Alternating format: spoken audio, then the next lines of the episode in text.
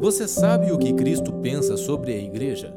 A sentença, tenho porém contra ti, repetida diversas vezes no livro do Apocalipse, denunciam os problemas internos e as pressões externas que os eleitos de Deus enfrentavam no cumprimento de sua vocação. Da mesma forma, a afirmação de Jesus, conheço as tuas obras, serve de encorajamento para expressões saudáveis do corpo de Cristo.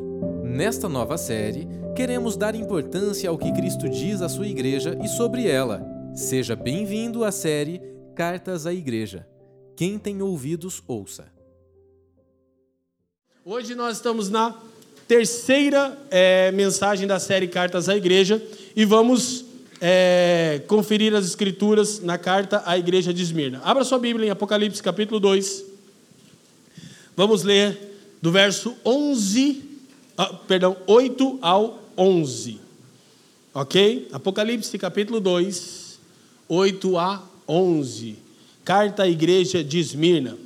Ao anjo da igreja em Esmirna, escreva: Estas são as palavras daquele que é o primeiro e o último, que morreu e tornou a viver. Conheço as suas aflições e a sua pobreza, mas você é rico.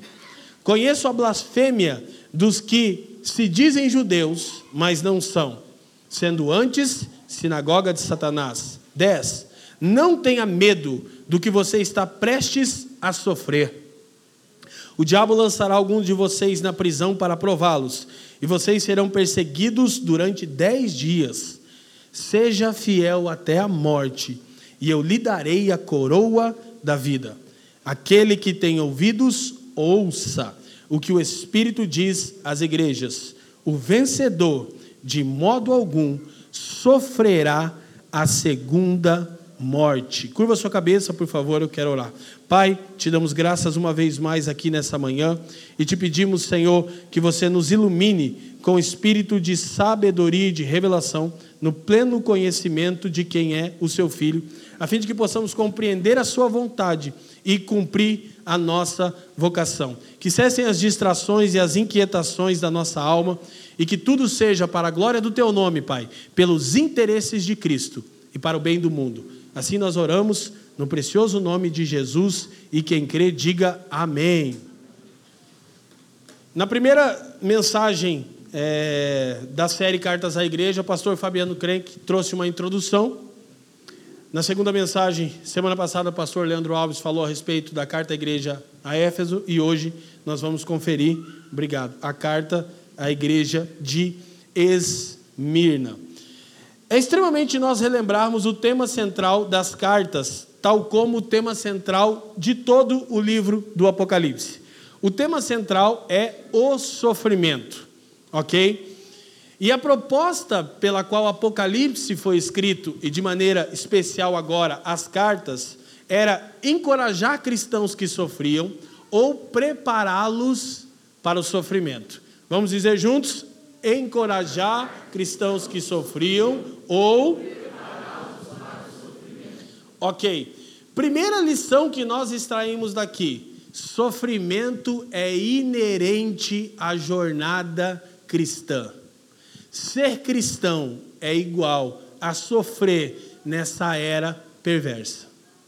Ok? E esse é um tema extremamente fora de moda numa geração hedonista que faz tudo visando ser livrada de qualquer tipo de sofrimento, tribulação ou aflição.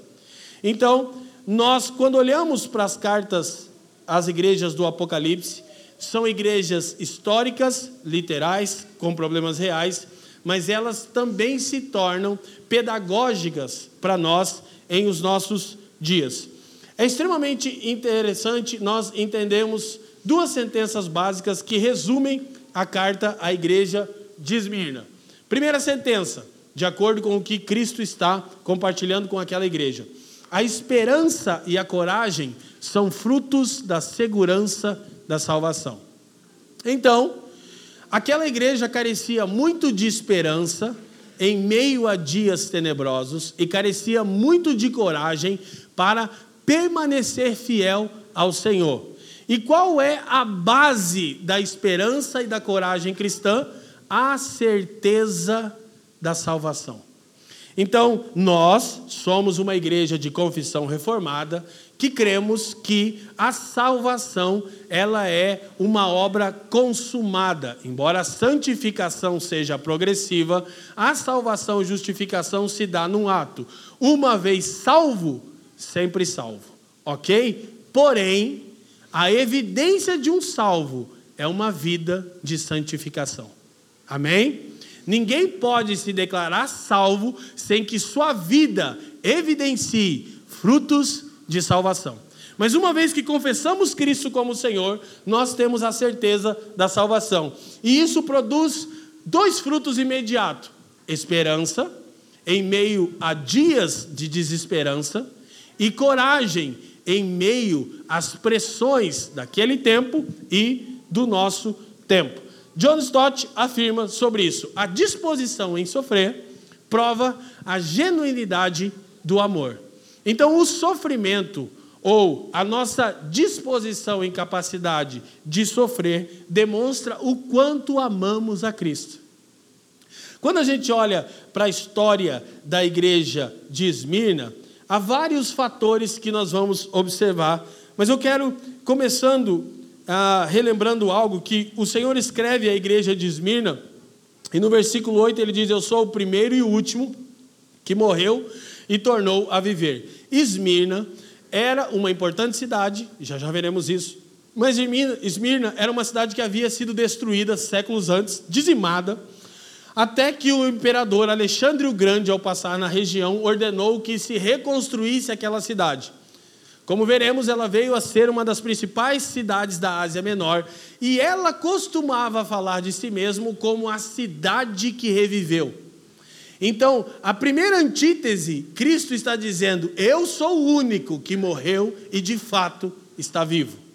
Então, os cristãos viviam numa cidade extremamente próspera e com características muito arrogantes, ok? Para a gente olhar alguns contextos históricos e nos situarmos Esmirna foi a primeira cidade na Ásia a erigir um templo para o culto da deusa Roma. Eles idolatravam o próprio Estado romano. E em 26 depois de Cristo, por sua lealdade de longo tempo a Roma, venceu outras dez cidades na disputa pelo direito de construir um templo em homenagem ao imperador Tibério. Nas décadas seguintes, isso é importante para nossa reflexão, Esmirna tornou-se um centro do culto ao imperador. Então, gente, é impossível desassociarmos a mensagem política do livro de Apocalipse. O problema central no livro de Apocalipse é a reivindicação dos imperadores serem divinos e dignos de adoração. Então, do início ao fim do livro, Cristo está exortando o seu povo para que não preste honrarias, admiração, louvor e para que não deposite esperança em César, porque Cristo é o Senhor, logo César não o é. Ok? Então Esmirna se tornou a cidade que era o centro da adoração ao imperador. Os comentaristas descrevem essa cidade como a mais esplêndida das sete que recebem a carta, uma das cidades mais prósperas da Ásia Menor. Seu excelente porto natural proporcionava um próspero comércio de exportação. Ela estava entre as quatro cidades que tinham uma assembleia romana. Então, isso já demonstra o quanto ela era importante é, para o desenvolvimento do Império Romano. Agora, tem uma coisa que a gente já começa nossas primeiras reflexões. Cristo afirma Olha só, o texto vai dizer o seguinte: conheça as suas aflições, verso 9, e a sua pobreza. Opa! Há um contraste entre a condição da cidade e a condição da igreja da cidade. A cidade, uma das mais prósperas da Ásia Menor. A igreja, uma das mais pobres da Ásia Menor.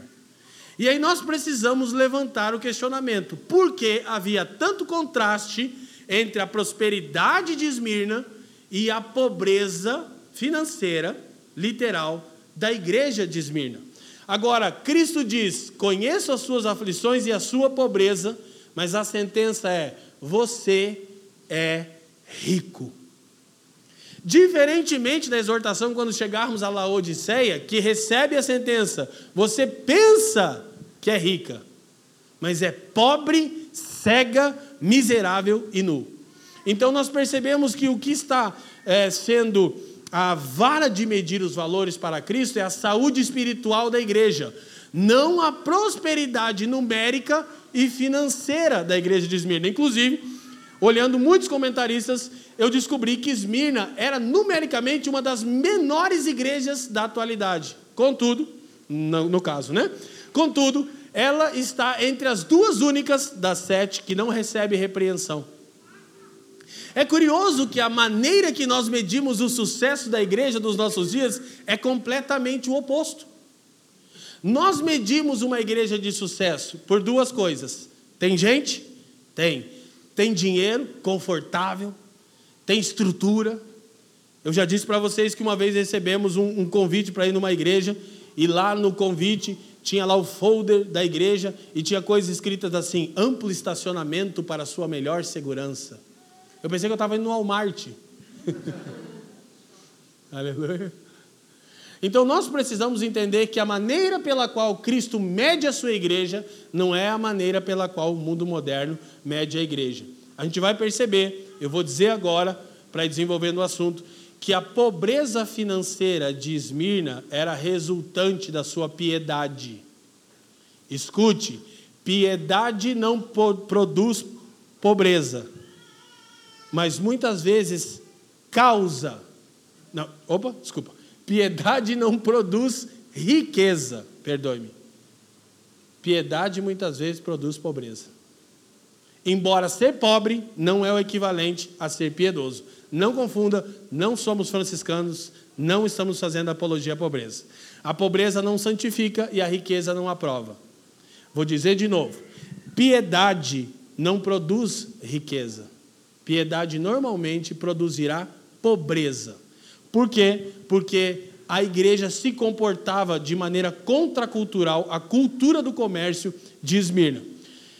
John Stott diz o seguinte: a igreja de Esmirna passava por grandes sofrimentos, e essa carta é dedicada exclusivamente a um relato de suas aflições no passado e no presente, além de uma advertência das provações mais severas que estavam por vir e um incentivo para enfrentá-las. Preste atenção. Cristo incentiva a igreja de Esmirna a enfrentar o sofrimento. Ele não diz que o sofrimento terminaria. A gente, quando está sofrendo, tudo que a gente quer é que Jesus diga: tá bom, acabou, tua vitória chegou hoje, né? Hoje tem vitória para você. Cristo diz: permaneça, persevere, seja fiel até a morte. Então é um tema de novo, não atual, é um tema é, é, que essa igreja moderna não compreende, ok? Outra característica dentro da nossa introdução histórica é que em Esmirna havia uma grande população judaica e eles se opunham de maneira odiosa aos cristãos, ok? Então, o cristianismo tornou-se uma dupla ameaça, tanto quanto o cristianismo sempre foi uma ameaça política e uma ameaça religiosa para um mundo caído. Quem está me entendendo? Por quê? Porque o comportamento dos discípulos denunciava a hipocrisia da religião judaica, que tinha favores do império. Essa era a razão pela qual os judeus perseguiam os cristãos, porque os cristãos eram vistos popularmente como uma seita do judaísmo ok? Mas os judeus tinham privilégios, por exemplo, eles não eram obrigados a adorar o imperador, eles tinham liberdade de culto. E os cristãos queriam fazer uso da mesma liberdade, e os judeus diziam: não, vocês não são parte do nosso povo, vocês não professam a nossa fé, vocês não escolheram o nosso candidato, então vocês merecem sofrer. Aleluia, glória a Deus. Mas hoje não é sobre política, é sobre a igreja de Esmirna. Quem está me entendendo? Então, é exatamente por não ter um conchavo político que a igreja de Esmirna sofria com a estrutura estatal. Porque ela dizia: Cristo é o Senhor, César não é. Ok? Mas a ala religiosa judaica tinha favores do Estado e dizia: César é o Senhor. Quem está me entendendo? Então, o cristianismo sempre, ao longo das eras, tem sido uma ameaça para religiões estatais e para estados que reivindicam caráter de divino. Então, esses irmãos sofriam pressão de todos os lados. E, de novo, era uma das igrejas mais pobres da Ásia Menor, era uma das menores igrejas numericamente da Ásia Menor. O que Cristo tem a dizer a Esmirna é: permaneça fiel. De novo, ele não tem nenhuma repreensão para a igreja de Esmirna. Uma igreja pobre e pequena, porém fiel. A maneira, eu costumo dizer isso quando falo a pastores Brasil afora, a maneira pela qual você mede a eficácia de um ministério não é pelo número de pessoas que ele reúne, é pela estatura espiritual das pessoas que estão congregadas. Ok? Então, seguindo nossa reflexão, todas as cartas seguem basicamente essa estrutura. Ok? Nós vamos perceber isso uma revelação parcial de Cristo. No capítulo 1, João vê o Cristo glorificado. Uma visão maravilhosa, gloriosa. Ele cai como morto aos pés do Senhor. Ele descreve os olhos do Senhor, seus cabelos, sua roupa, seus pés, enfim, nós conhecemos o texto. Depois, quando Cristo começa a endereçar a carta profética às igrejas, ele, para cada igreja, comunica uma revelação parcial de quem ele é, por duas razões. Primeira razão, Aquela revelação parcial era a provisão direta para a tribulação daquela igreja histórica. Segundo, com isso nós aprendemos que nenhuma igreja, ministério ou denominação detém o monopólio da revelação de Cristo.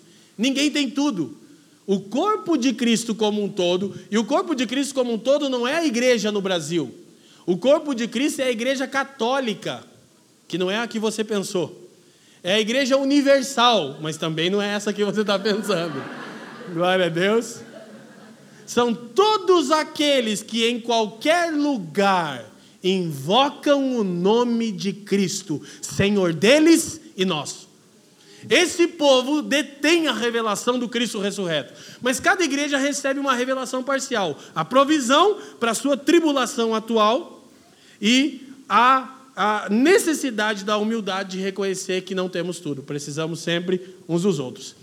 Depois, cada igreja recebe uma palavra de encorajamento, conheça as suas obras, sua aflição, sua perseverança, etc. Depois, uma palavra de repreensão, que no caso de Esmirna e Filadélfia não acontece. Tá bom? Depois, condicionado à resposta à repreensão, recompensa ou recompensa ou a depender de como responderiam à palavra de repreensão, eles receberiam uma recompensa ou juízo. Ok? Então, basicamente, essa é as estruturas, é, a estrutura básica das cartas. Agora preste atenção, é muito interessante que nós observamos que Jesus se apresenta como o primeiro e último, e essas características são especialmente escolhidas para tratar a necessidade de cada igreja. Eu sou o primeiro e último, e com a descrição de Apocalipse 1:8, quando o próprio Deus Pai diz que ele era o que era, o que é e o que há de vir. Com isso, o que Cristo está dizendo para aquela igreja sofredora? O que era, eu estive no controle da história até aqui. O que é, eu permaneço no controle da história agora. O que há de vir, eu seguirei soberano no controle da história que ainda virá. Então, nisso, essa igreja tinha esperança e coragem. E ela era saciada em Jesus. Ela era satisfeita com a obra redentora de Cristo. Ela era financeiramente pobre, ela sofria privações, ela era numericamente pequena, mas ela era poderosamente impactante pela sua fidelidade. De maneira que hoje, milênios depois, nós temos muito a refletir na fé desses irmãos e o legado que eles deixaram para nós. Amém? Então isso é realmente muito interessante. Agora preste atenção, de novo. A revelação, as características que Cristo apresenta a cada igreja são a provisão para o seu sofrimento atual. O que era, o que é, o que há de vir. Eu tenho controle soberano do seu passado, do seu presente, do seu futuro. Isso nos dá uma segurança eterna, queridos. Em dias de tribulação, de aflição, de perseguição, de oposição, isso é maravilhoso. Então, algumas provações específicas que Cristo listra. Ele diz: Conheço a sua tribulação, a sua pobreza e a blasfêmia que você sofre.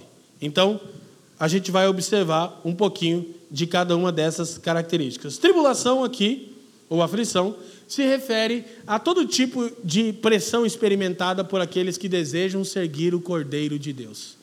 Vou dizer de novo e vamos nos amparar nas Escrituras com bastante intencionalidade.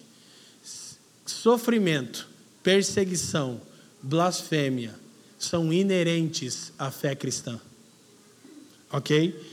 Quando nós olhamos para o que as Escrituras nos dizem, o que Paulo diz escrevendo a Timóteo: todos quantos querem viver piedosamente em Cristo Jesus serão perseguidos. Agora preste bastante atenção. Todos quantos querem viver. Vai, vai, vai, vai. Querem viver? Piedade não é cristianismo dominical, cristianismo cool, coaching. Piedade é uma vida de fidelidade em todo lugar, ocasião e situação.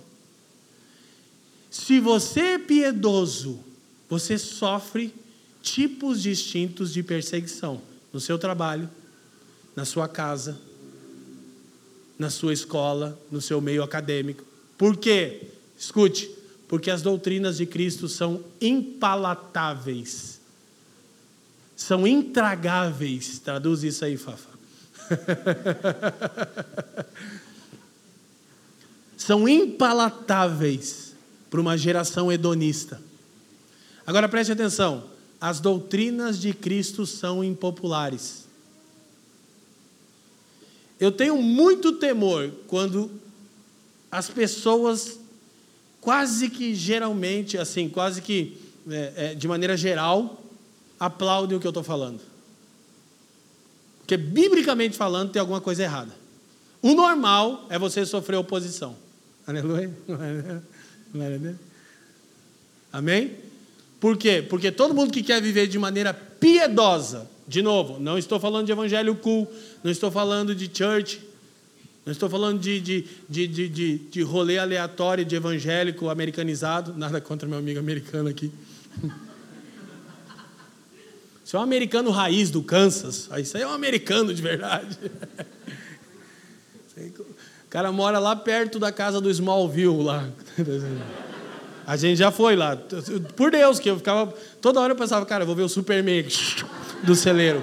Muito legal. Ele deve ter visto já, depois o Michael me fala.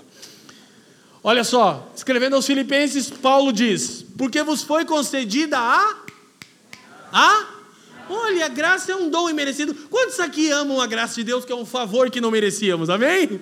Quantos recebem esse favor imerecido? Olha, peraí, o texto parece incongruente porque vos foi concedida a graça de padecerdes por Cristo e não somente crerdes nele. Olha como Paulo entende o sofrimento e fidelidade a Cristo, um dom tão bom que você e eu nem merecíamos. Por quê? Porque de fato não somos dignos nem de sofrer. Nossa pobreza e pecaminosidade é a tal ponto que nós nem somos dignos de sofrer como Cristo. Os historiadores dizem que quando Pedro foi crucificado, ele disse: Por favor, não me crucifiquem como meu Senhor, eu não sou digno, façam isso me crucificando de cabeça para baixo. Eu não mereço morrer como meu Senhor, eu não posso ser lembrado como Ele. E hoje a gente faz tudo para evitar tribulação, sofrimento, aflição. O que que vende? O evangelho coaching. O que que mobiliza a multidão? O Pare de sofrer. Inclusive tem, né? Uma... Por isso que a gente está sempre denunciando aqui, por vezes é desgastante, né? O que estão fazendo com o púlpito, porque o evangelho Nutella. Ah, eu não aceito, eu vejo irmãos, né? Tem gente que aprendeu a orar. Eu não aceito. Se posiciona, irmão. Você não pode aceitar isso. Eu não aceito esse sofrimento. É? Eu digo, tem pessoas. Eu sempre lembro do pastor Fabiano Crenque. O Fafa diz que a pessoa chega né, no, no aconselhamento. Diz que é mais ou menos assim, né? Há relatos. E a pessoa diz assim: Mas, pastor, por que, que isso está acontecendo comigo? Aí a resposta dele é: Por que não com você? Aquela, aquela, aquele velho problema filosófico que a doutrina da depravação total resolve.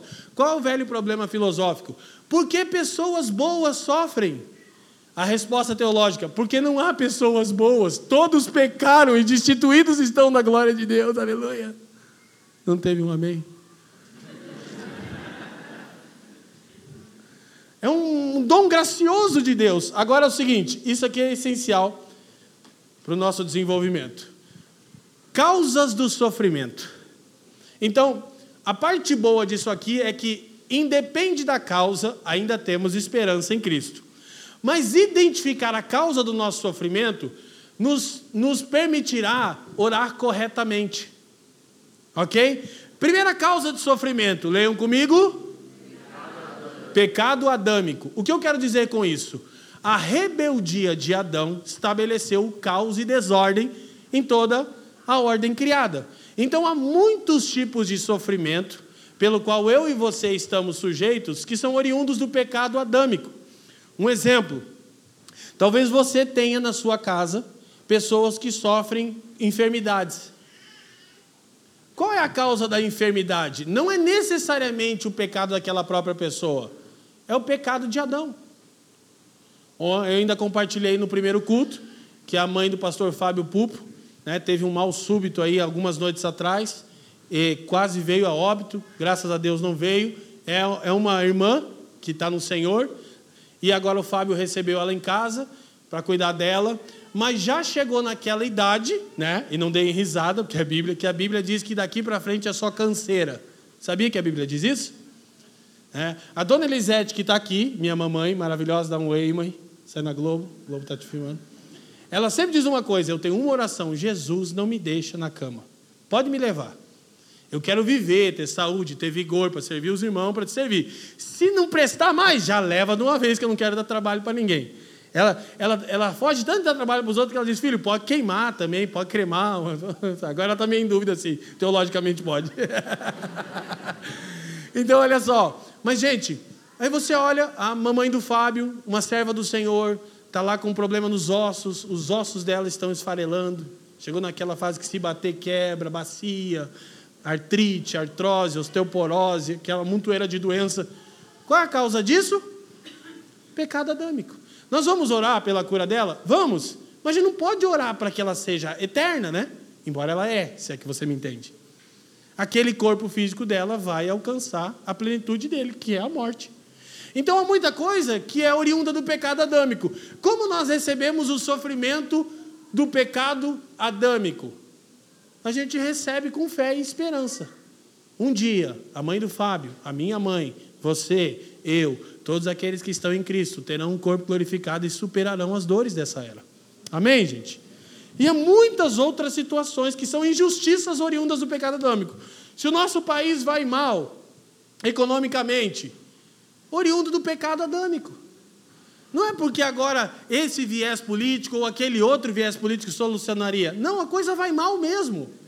Ô, gente, tem gente que, que, que por não olhar o mundo, fica muito aqui, né, bairrista, acha que o mundo é o Brasil. Gente, a Inglaterra está vivendo uma crise econômica violentíssima. Eu estava lá, mas parece que não, mas tá, tá feio. Entra primeira-ministra, sai primeira-ministra, tá o caos. O mundo vai de mal a pior. E nada é tão ruim que não possa piorar. Aleluia.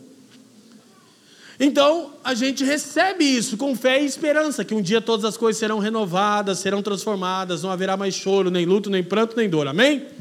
Segunda causa de sofrimento, leiam para mim bem alto agora. Pecado individual. Por muitas vezes nós sofremos, por quê? Porque nós quebramos os princípios de Deus. Você quebra um princípio, a seu tempo o princípio te quebra. E aí a gente atrai para nós uma série de sofrimentos.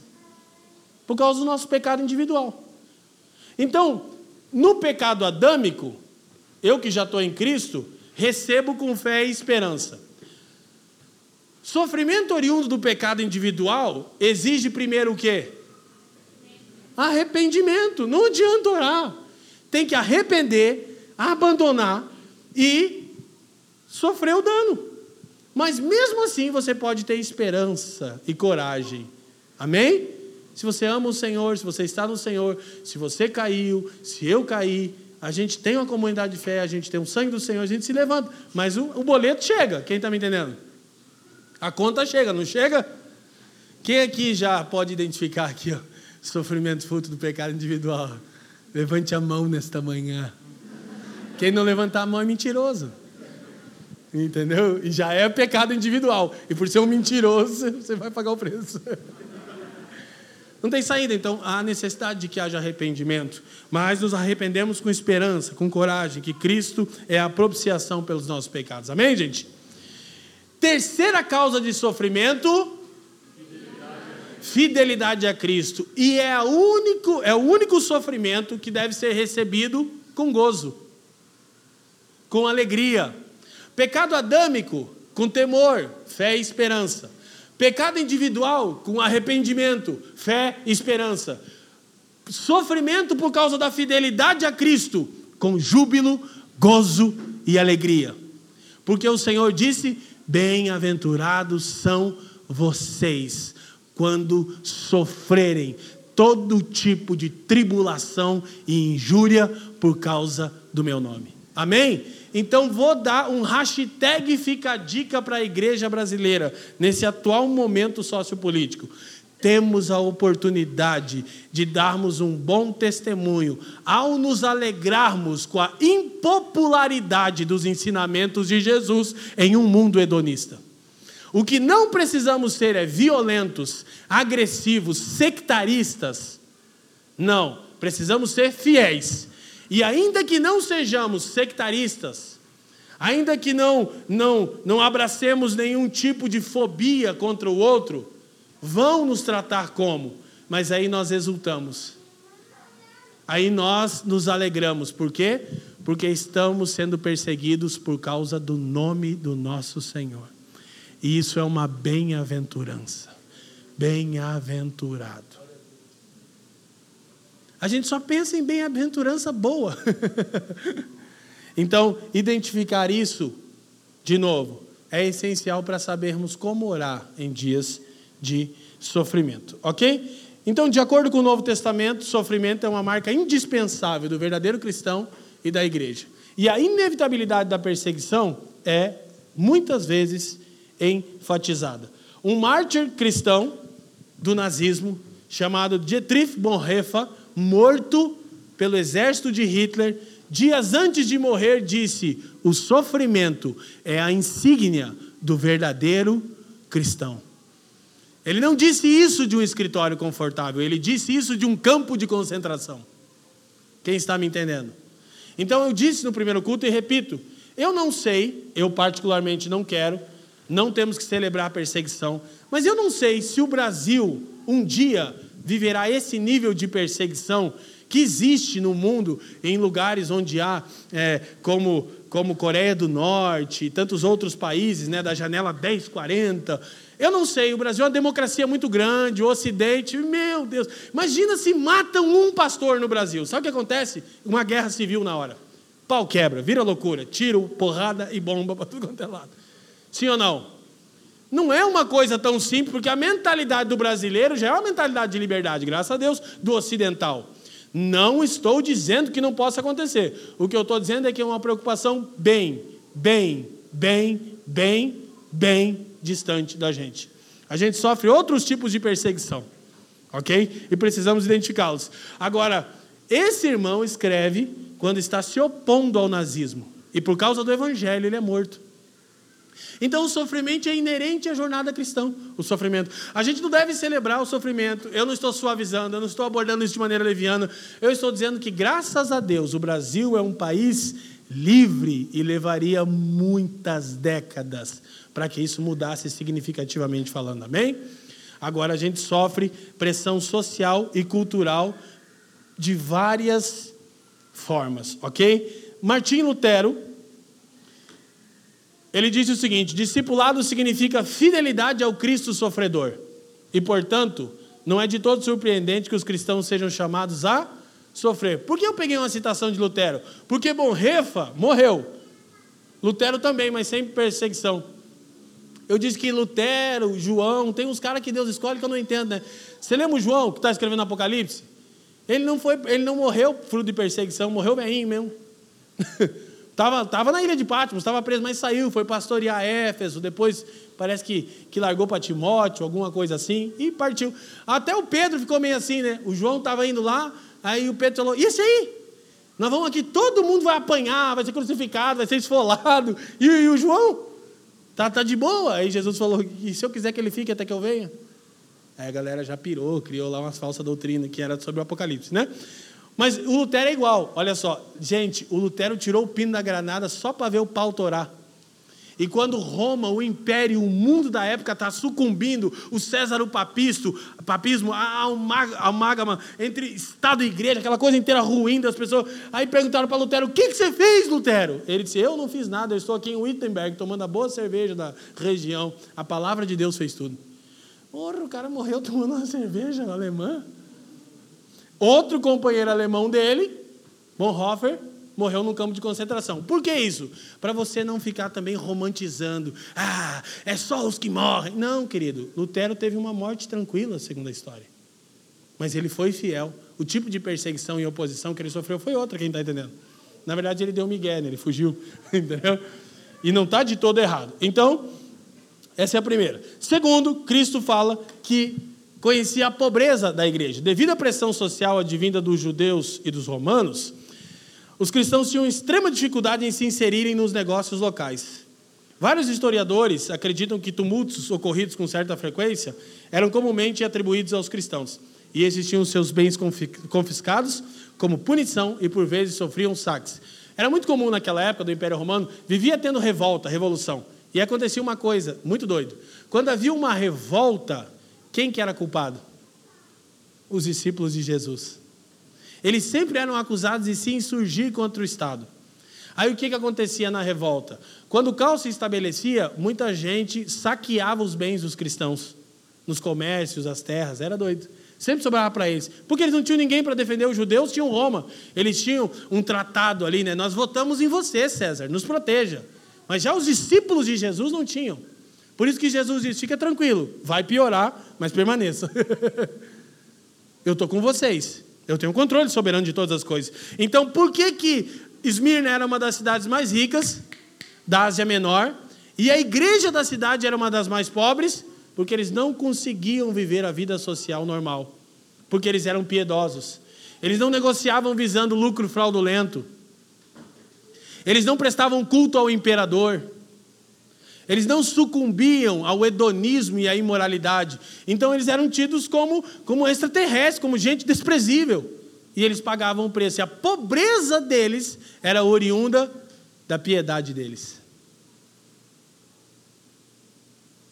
Então isso. Pobreza não produz piedade, mas piedade quase sempre, sempre produz pobreza. Ok? E isso é uma lição para nós, meus irmãos. De novo, nós não somos franciscanos. Não estou fazendo apologia à pobreza. Contudo, um cristão fiel deve receber com alegria a pobreza e a privação fruto da fidelidade a Cristo. Não do pecado individual da preguiça, tá? Aí os irmãos, tem os irmãos que, né? Olha o que, que o autor de Hebreus diz, e a pergunta é: será que se referia aos irmãos de Esmirna? Vocês aceitaram alegremente o confisco dos seus próprios bens, pois sabiam que possuíam bens superiores e permanentes. Vou contar uma coisa só para vocês, bem baixinho aqui, bem baixinho, não contem para ninguém, tá? Na verdade, toda essa guerra ideológica, esquerda-direita, não tem nenhuma outra razão a não ser a economia. vocês vão ver, se a coisa economicamente melhorar ou continuar melhorando, vai ficar todo mundo de boa. No fundo é o din-din que manda nessa era.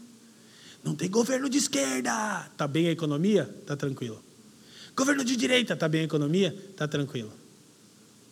Essa que é a verdade. E a hipocrisia da religião dos nossos tempos, e muitas vezes as nossas, fica evidente. Porque quem de nós aceitaria alegremente ter os bens confiscados pelo Estado por causa da fidelidade a Jesus? Que eu ia para a rua, eu me armava, Leandro, eu dava tiro, pisou na minha casa, eu tenho direito de defesa, bala na cara. É, por que, que na Bíblia eu não consigo achar amparo a isso? Sabe que uma coisa, Nietzsche, o filósofo do niilismo, ele disse uma coisa muito certa sobre os cristãos. Nietzsche tinha uma doutrina chamada vontade de potência. Basicamente, ele dizia o seguinte: o ser humano tem que ser livre para fazer tudo o que ele quiser, aí ele alcança o máximo dele. Estava errado, Nietzsche? Não, a Bíblia diz o máximo da depravação. Ok? Mas o Nietzsche tinha um problema com o cristianismo, porque ele dizia que o cristianismo enfraquecia a vontade de potência dos homens. Esse negócio de humildade, Nietzsche estava corretíssimo. Um cristão nunca vai ser um cara. Ah! Não. Ele vai sempre sofrer o dano. Paulo diz: quando você tiver um problema e alguém te der o calote, o que, que você faz? Vai na casa dele, sai na porrada, bota no juiz. Não, ele se sofre o dano.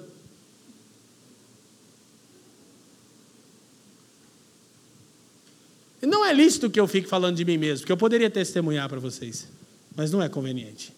Vai parecer autoexaltação.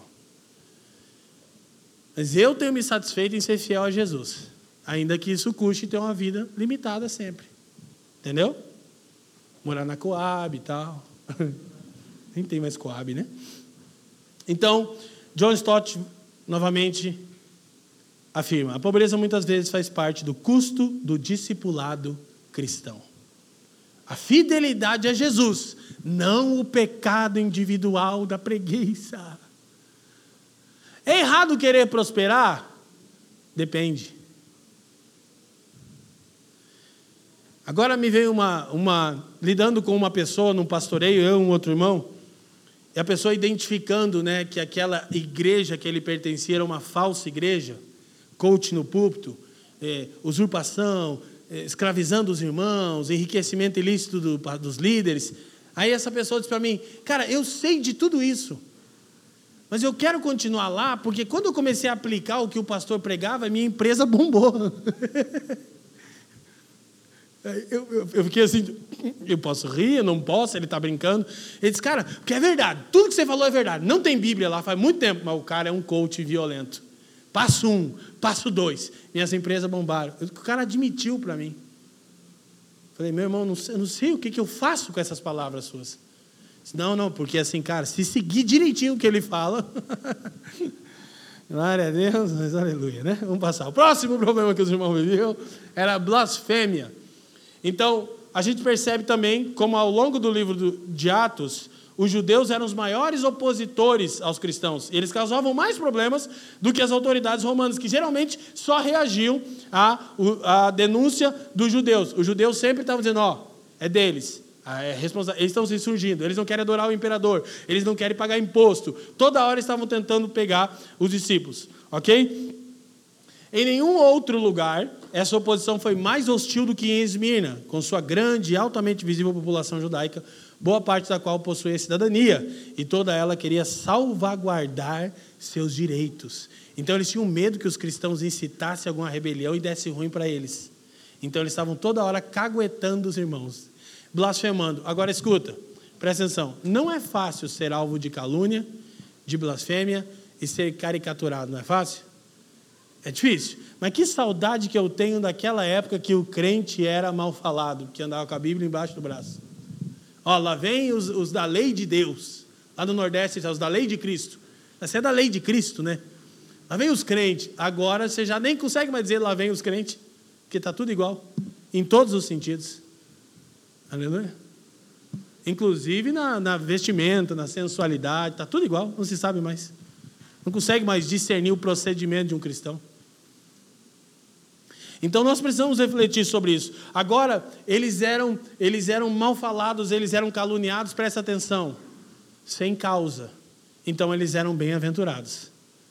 Muitas vezes nós, cristãos evangélicos brasileiros de 2022, somos alvos de blasfêmia, de calúnia, porque o nosso comportamento é reprovável.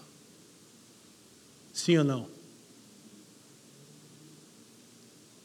Então, há muitos pastores hoje celebridades, milionários. Antes, quando o pastor era pobre, já era difícil ser pastor, que você já era ladrão. Sério que você não é. Quem é o pastor? Pastor Arthur lá atrás. Né? Não é muito tempo? Negócio, sempre, desde que eu me entendo por gente, 40 anos, mas você é pastor. O cara já te olha. Hum, hum, hum, mas agora, pastores são celebridades. É um bagulho assim maluco. Milhares de pessoas ovacionando e os caras usam tênis de, de 5 mil reais. Uau! Diz, cara, que loucura. A gente chegou nesse caos. Então, aí você olha para a igreja que Jesus só tem elogios, olha para mim, Esmirna, e ela não parece em nada com a igreja dos meus dias. Ok? Então eles blasfemavam sem razão. Inclusive, eles, os judeus, olhem para mim, denunciaram os cristãos de insurreição e denunciaram o bispo de Esmirna, um dos mais famosos mártires da história da igreja, Policarpo. Policarpo foi discípulo direto de João. Os historiadores Irineu dizem que João, o apóstolo que ordenou Policarpo, bispo de Irmina. O bagulho é nem um G12 em toda a sua glória. Mas o negócio ali era quente mesmo, né? João, apóstolo, andou com o Senhor, pegou o Policarpo e falou: Cara, você vai cuidar dessa região aqui, vai pastorear os irmãos. Aí o que aconteceu? Teve tumulto, dizem que foram os cristãos, denunciam de tão. Os irmãos chegam para Policarpo e dizem: Cara, foge. E ele disse: Eu não quero. Foge, porque a gente precisa muito de você. Aí ele, Puxa, ficou naquela de Paulo. Não sei se ir com o Senhor é melhor, mas ficar eu sou mais útil. E os irmãos, pelo amor de Deus, foge. Aí ele fugiu, mais ou menos. Ele não distou muito da cidade, né? Eu brinquei que ele se escondeu assim, ó. Olha o Policarpo escondido. Aí quando encontraram ele, porque ele queria ser encontrado, o que, que ele, ele fez um pedido? Soldados chegaram, fogueira, fogueira, fogueira já está. Soldados chegaram e o Policarpo disse assim: Eu só queria que vocês me permitissem orar mais um pouco. E por duas horas dobrou o joelho e orou na frente deles, eles ficaram esperando ele. Louvou, adorou, prestou culto, a liturgia dominical. Confessou os pecados tal, recebeu a bênção apostólica e disse: Amém, agora estou pronto. E a história conta que queimando na fogueira, ele orava e dizia: Graças te dou, Senhor Deus Todo-Poderoso, por ter sido achado digno de sofrer com seu filho. E a história conta que o vento batia e diminuía a chama. Então ele ficou sofrendo muito e os judeus assistindo aquilo. E é interessante que o historiador Grant Osborne diz que os judeus que denunciaram ele, eles mesmos recolheram a lenha para queimar Policarpo, mas era sábado. E sábado não pode trabalhar, né? Mas qual a característica da religião das massas? Hipocrisia. E esse irmão morreu queimando e de tanto sofrimento que o fogo apagava e voltava, um soldado pegou a espada e atravessou o coração dele e encerrou. E o que aconteceu com a igreja? Ela foi ainda mais fortalecida. Então, eu não sei se a gente vai viver isso no Brasil, eu não espero, porque a Bíblia não diz que eu tenho que esperar esse tipo de sofrimento, mas eu espero que a gente seja encorajado a abraçar o sofrimento, que é fruto da fidelidade a Cristo, com alegria. Stott novamente diz que era extremamente doloroso ser mal compreendido e caricaturado. Por quê? Já falamos, porque os padrões morais de Cristo são impopulares. E por vezes a nossa tendência é diluir o evangelho e rebaixar os padrões para não causar ofensa. Agora, Esmirna era uma igreja sofredora porque era intransigente, não recuava, não transgredia o mandamento. E nada provoca mais oposição no mundo do que o evangelho de Jesus, gente. Amém? Então a gente precisa entender o seguinte: as doutrinas de Cristo são impopulares e a gente não vai reduzir o Evangelho para que sejamos aceitáveis pelas pessoas. Agora, de novo, que sejamos perseguidos pela fidelidade a Cristo, não por um comportamento reprovável, não por preferência política, mas por fidelidade a Cristo, amém? Não por hipocrisia religiosa. E por fim, o texto diz que o diabo lançaria alguns deles na prisão por no máximo dez dias e que outros sofreriam a morte. Qual é a sentença de Cristo? Não tema o que está por vir. Cara, você imagina a igreja sofrendo pressão social e cultural, pobreza, blasfêmia, tribulação e aflição, Ju. E o Senhor revelado aparece e diz assim: calma, vai piorar. Era capaz de a gente expulsar, expulsar, achar que era um Satanás, sai, está amarrado, capeta. E o Senhor disse: não tema. Eu descobri uma coisa interessante, que é um acordo entre grande parte dos estudiosos de grego, que quando Jesus disse em Apocalipse 2,10, não tenha medo, é a sentença mais enfática de todo o Novo Testamento. A disposição do texto grego original traz a maior ênfase que há no Novo Testamento inteiro. Tipo, Jesus disse assim: ó, não tenha medo. Mas não era qualquer um dizendo, é o que era que controlou o passado, o que é que controla o presente, o que há de vir que controla o futuro, dizendo: não tenha medo do que está por vir. Porque ele sabia que seria muito desafiador. Mas, ele diz, vai durar dez dias. Então, como o Apocalipse é muito simbólico, a gente não sabe se é dez dias literal, se não é. O que importa é que ele está dizendo: fica tranquilo, eu estabeleci um limite para o sofrimento. Como Paulo diz aos Coríntios 10, 13: Não veio sobre vocês provação que vocês não possam suportar. Então, olha para mim, irmão, não arrega. Se você está vivendo sofrimento, você está vivendo o que você pode suportar. Seu Senhor nunca permite passar do seu limite. Se você não suporta, é que você arregou antes. Amém? Então você pode se arrepender hoje também. Então, olha só. Era o propósito de Satanás tentá-los para apostatarem da fé. Porém, o propósito de Deus era provar sua fé. Na mesma linha de Osborne, Stott diz: Nosso adversário nos tenta para nos destruir, nosso Pai nos prova para nos quem, quem aqui já foi aperfeiçoado por meio do sofrimento? Todos, assim como Cristo foi. Então, o sofrimento por fidelidade a Cristo tem que ser recebido com alegria. Ok? Por pecado individual com arrependimento e esperança, pelo pecado adâmico com temor e esperança. Então, o aspecto principal é a duração limitada da aprovação, ainda que muito severa. A solução de Cristo para a igreja como em todo o livro do Apocalipse, persevere, mantenha-se fiel. Mas, Leandro, se esse governo agora começar a oprimir pressão social e, e, liberdade de expressão e censura e difamação, solução é fechar a estrada. Ah, não era essa. Queimar pneu. Não, não. Pedir intervenção militar? Não, também não era. E os irmãos me perdoam, os que congregam aqui, os que estão pensando, aqui não nos demovemos um centímetro do Evangelho, não importa o que você pense. Amém? Deus abençoe. Pode fazer o que você quiser, não tem problema, você também não vai ser coagido. Mas no púlpito, nem fique, ai, não, não, não. A solução sempre é: permaneça fiel. Agora, claro, a gente poderia discutir que viver numa democracia é diferente de viver num império, é diferente. Teríamos que conversar sobre isso? Teríamos. Mas a gente nem sabe que é democracia direito. A gente está mais é inflamado mesmo por ideologia. Amém? Glória a Deus. Agora nós não vamos falar mais nada de política aqui, nunca mais. A recompensa. Não se constranja, uma vez mais, se você agiu assim, mas entenda que aqui eu sou escravo de Cristo, não da opinião de vocês. Tá bom? E assim, se a gente está falando, é porque a gente já averigou esse livro aqui. Então fica uma dica. Quer conversar sobre o tema? Começa daqui. Começa dominando aqui, começa entendendo a história da igreja de atuação política, aí a gente conversa. Não só, ah, eu tenho um cara que eu sigo no Instagram, ele diz que. Não, não, não, não. Siga a Cristo. Estou seguindo, tchup, tchuru, a Jesus. Então a recompensa qual é? A coroa da vida. Mas irmãos, me perdoem dizer para vocês, não é aquela coroa com as pedrinhas das almas, das almas que você ganhou para Jesus. Isso não está na Bíblia. Eu sei, é difícil de aceitar. É. Tem os irmãos que acham que vão chegar lá e vão ser recebidos assim, ah! a bola de ouro. Não, cara. Não, a coroa da vida é porque Esmirna era uma cidade importante no atletismo e os atletas ganhavam aquela grinalda. Sabe aquela folhinha? Grega, isso aí é o que você vai ganhar. Só que essa coroa é o símbolo da corrida que você foi fiel. A vida eterna é o prêmio. Só que não é o prêmio seu, é o prêmio do primeiro cara que pegou o bastão, o Cristo de Deus. A nossa parte qual é? Correr a corrida. Mas se a gente não tiver o tempo necessário, a cadência, sem problema, ele já venceu a corrida, ele já disse: Eu sou aquele que venceu.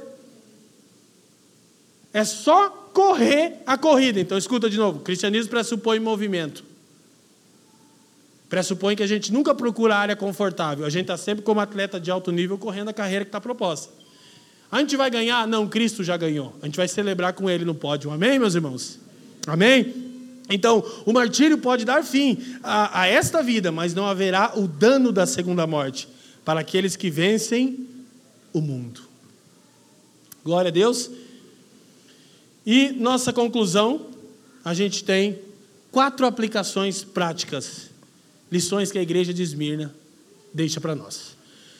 Primeiro, o que fazer com esses relatos? Podemos nos identificar com Muitos cristãos que sofrem ao redor do mundo. O próprio Pedro, em sua carta, vai falar que a gente tem que orar, tem que lembrar, tem que acudir os irmãos que sofrem perseguição ao redor do mundo. Isso ainda é uma realidade comum em muitos lugares do Oriente e tal, em países. Agora, aqui na América Latina, a gente já está vendo né, esse tipo de sofrimento. E ao invés de usar isso para nos preservar, já que a gente ficou cônscio dos problemas na Venezuela, Nicarágua, vamos pensar em fazer alguma coisa pelos irmãos agora, amém?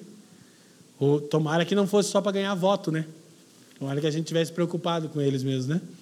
Então, primeira coisa, identificar-nos com esses irmãos que sofrem. Segunda coisa, podemos imaginar que esse tipo de perseguição pode acontecer onde estamos, no futuro próximo. Então, é bom que a gente fique esperto, né? Permaneça fiel ao Senhor. De novo, preste bastante atenção. Exerça nossa cidadania democrática com sabedoria, sim. Ninguém é trouxa aqui, mas faça do jeito bíblico, tá bom? Glória a Deus. E aí, é, por fim, podemos nos perguntar quantas concessões temos feito para evitar qualquer tipo de perseguição no trabalho ou na sociedade secular. Então, escuta, para a gente encerrar. O nosso problema não é perseguição violenta no Brasil. O nosso, o nosso problema é concessão às doutrinas impopulares de Cristo.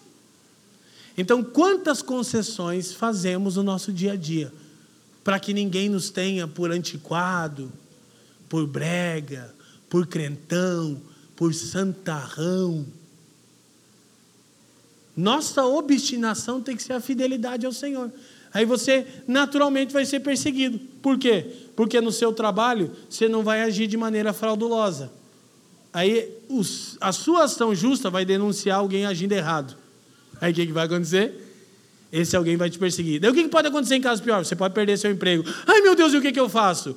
Primeiro, celebra, porque você está sendo perseguido pela fidelidade a Cristo. Segundo, comunica a necessidade com a nossa igreja. Pode chegar, ó, oh, deu ruim, pastor, estou sendo fiel. E terceiro, fica tranquilo, Jesus cuida dos seus. Não falta nada para aqueles que amam o Senhor.